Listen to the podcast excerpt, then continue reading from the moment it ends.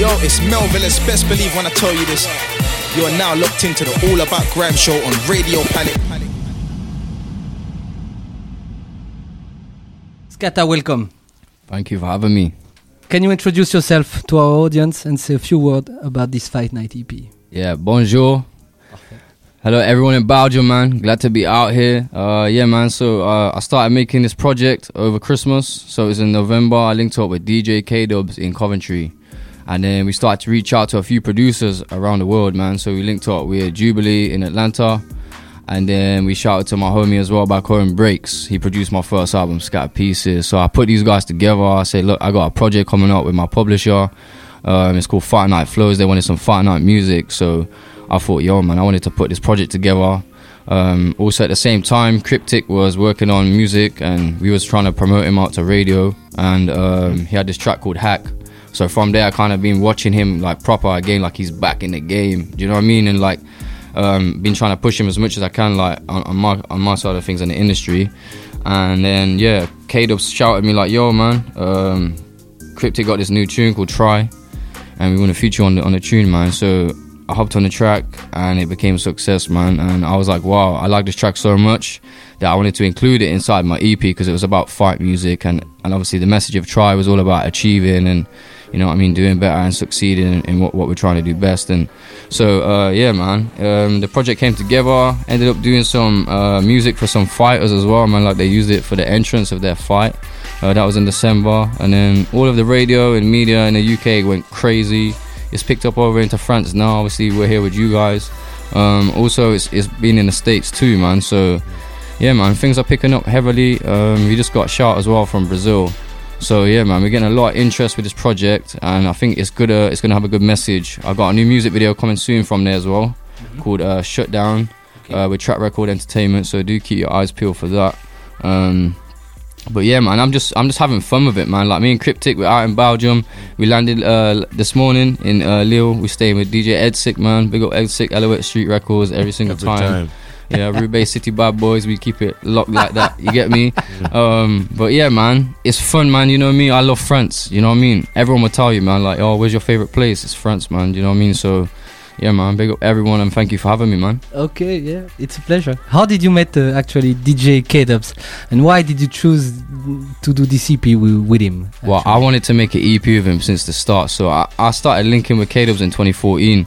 That was when I just started to get back on my music. So okay. I was doing music from like 08, but I jumped back on it in 2014 seriously, like trying to push my own product out there. And uh, DJ K Dubs shout me. I was with my friend from the States, from Oklahoma. Shout out to Quest B. Um, yeah, he was with me. Um, he, shouts me, he's like, yo, I got this uh, grime set going on at my house. So I got a bunch of legends from our city that, that, that you want to be involved with. And I grew up listening to these guys, man. So I turned up at his house, and then all my favorite MCs from our city was in the building. So from there, I was like, wow, man, this is kind of stuff that he can do for me and help me with. And then from there, I was like, yo, we're gonna get a project, we're gonna get a project. But obviously, I got some trouble with the law and things like that. And then, like, moving forward, um, I was like, yo, we're gonna make a project, but then end up making a project with Yeti Flavors, and I was at the same time building my album from 2017 till now. So I was like, look, man, I'll squeeze the project in, we're gonna get it done. But we finally got around to doing it in November, man. I was like, look, I'm not gonna wait no longer. We're gonna get this done. I've been saying it for years, and and so yeah, man. Uh, big up to everyone that's working with Kados, man, because he's doing a lot for Coventry scene right now. Okay. He's like a pioneer in in the grime. Um, he was doing pirate radio. Okay. You know what I mean? He was setting up signals on rooftops using mirrors for infrared beams. You know what I mean?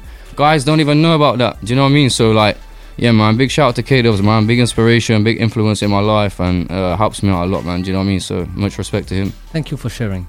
First time I heard about you, I would say like when I was really paying attention actually about about your music was um, quite late. Uh, it was actually the track with uh, co-produced by by Edsick uh, with uh, yep. Yetism.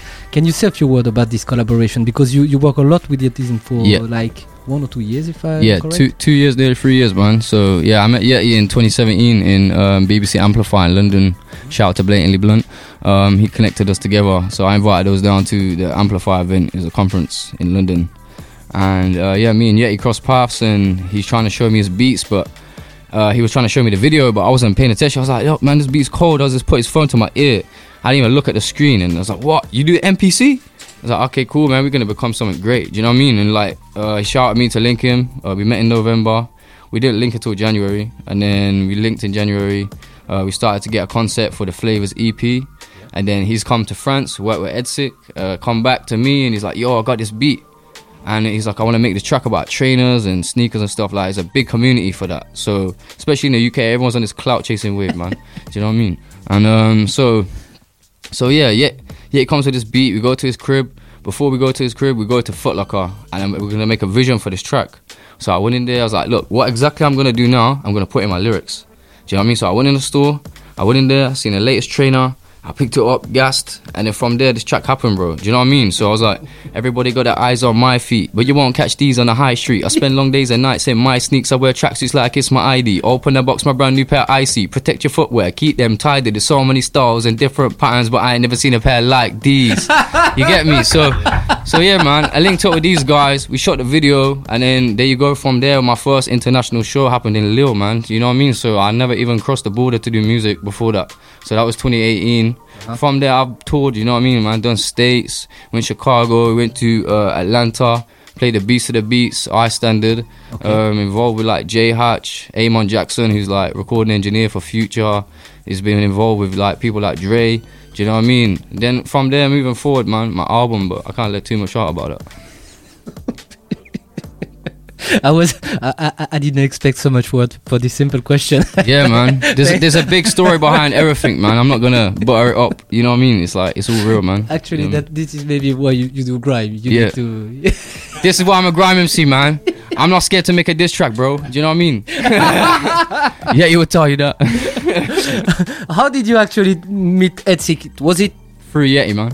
Yeah, man. okay? So but these guys. So so so you went to France or or, Um, or, so- went to, so to London to um, meet you? so Yeti made the beat with Edsick in France, and then Yeti came back to London, showed me the beat. I was so gassed on this beat, I had to have that beat, bro. Do you know what I mean? Like I could not let that go. Yeah. Uh, it's a, it's a, for me, it's a gem because I love I love sneakers so much. So, yeah, man. And then obviously our first show came because we, we went kind of like a little bit viral, man, with the track, and obviously in the sneaker community. So obviously Edsick had some shows coming up, and I, he booked us. Do you know what I mean? Got us involved. It was my first ever time leaving, like I say, UK to play, man. Do you know what I mean? So I'm so appreciative of that. Do you know what I mean? And I've learned a lot from this guy, man. Do you know what I mean? So You've mentioned the Coventry um, COV. scene. Uh, what I've read and also what I hear is that Coventry scene is is I would say small. Yeah. Regarding okay, but okay, I compare to of course to Birmingham, London, Yeah. even Sheffield, or you know, other okay, they are big cities, but Yeah, yeah, Uh, uh, who's who, who's the one to watch in in, in, Coventry? me, not That's to be biased, but That's it. the straight real, bro. Do you know what I mean? This is grime. We're on a grime show. If it was a hip hop show, I could say a different name, but you know what I'm saying? We're in a grime category right now. So yeah, I'm speaking for my city right now, Bro. Do you a do you have a small brother or little brother? Um, No? I had a brother that passed and I got an older sister. Okay. You know, so yeah, she's tried to school me, so that's probably why I'm this way, bro. Do you know what I mean? okay. But yeah, Skatta, Coventry, the one to watch. yeah, man. Want Let's to go. watch 2020 to 20,000, man. Trust me. Big up, big up, I-SON, man. Thank you. Did you have a clash? Yeah, man. I did some clashes when I was in school, so 2008. 50, 15 years old. Yeah, 15 years old. I was stepping in school, man. Some guy trying to throw some Dairy Dunkers at my sister's hair, yeah. So I was like, yo, I'm going to murk you in front of the whole school. And he was like in year 11, I was like year 7. So uh, I went into the into the field and I wrote some bars on him in English class. I came out, I was like, yo, come into the field. And I murked him in front of everyone. This kid left the school, bro. Do you know what I mean? So, yeah, man. That's kind of where it's always came from there, man. At least you don't stab anyone. Well, That's that's that's not right now. Do you know what I mean? So I, I've been through it. Do you know what I mean? I've been through it, man. I ain't gonna front, bro. You know what I mean? Done, I've been there, done that, but I come out on the other side. You know what I mean? And things uh, happen. Do you know what I mean, man? Okay, okay, yeah. It's better to use actually your verbal ability. you know, Yeah, to, man. uh, Exactly. That's definitely. that's my technique now. What do you think about the grime scene nowadays? Really nowadays? I love it. It's real again.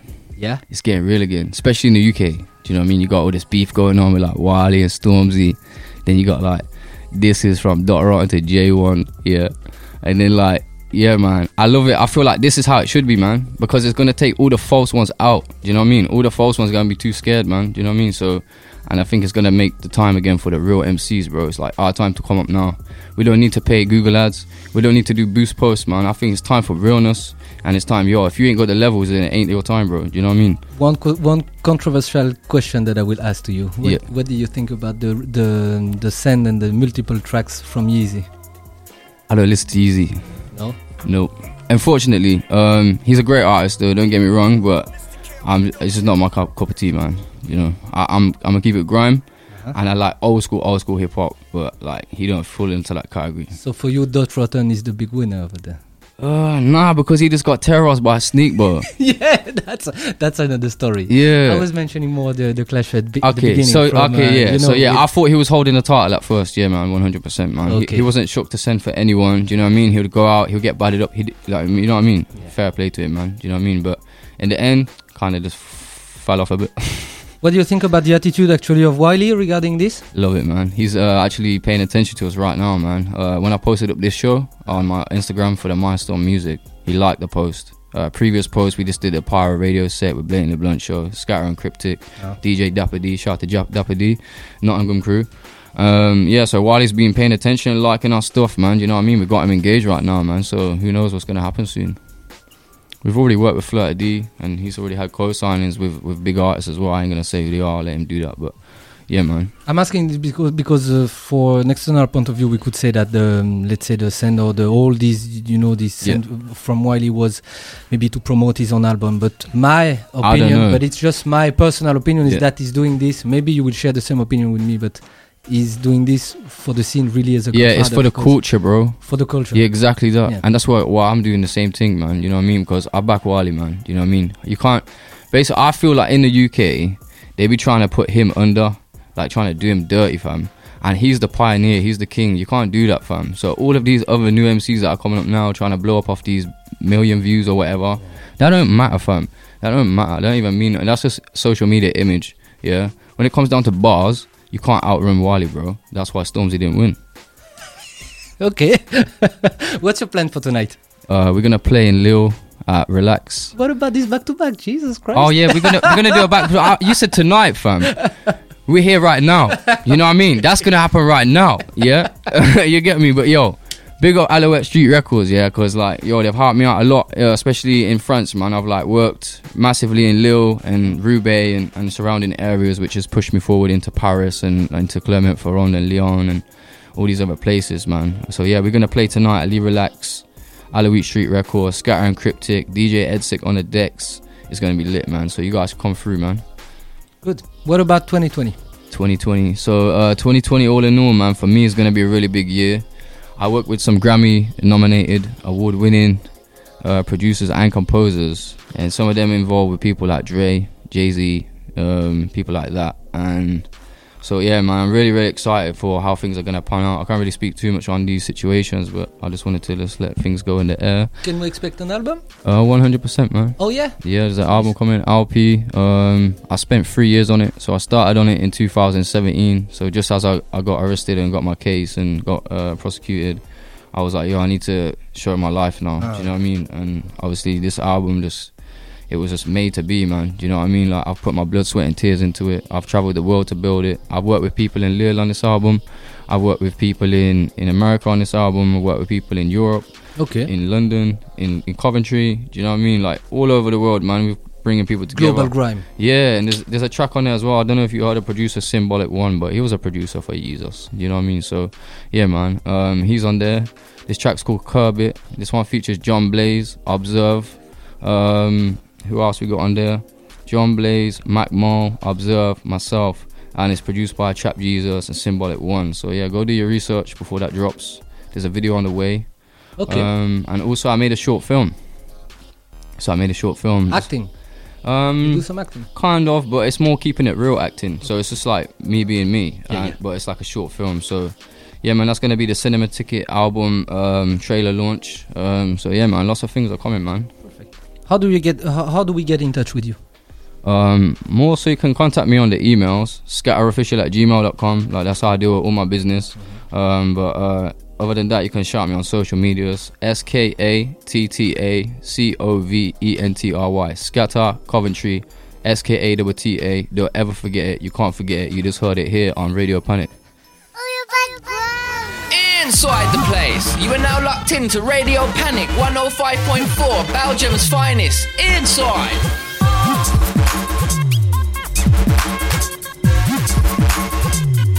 Big shouts out to the I-SON.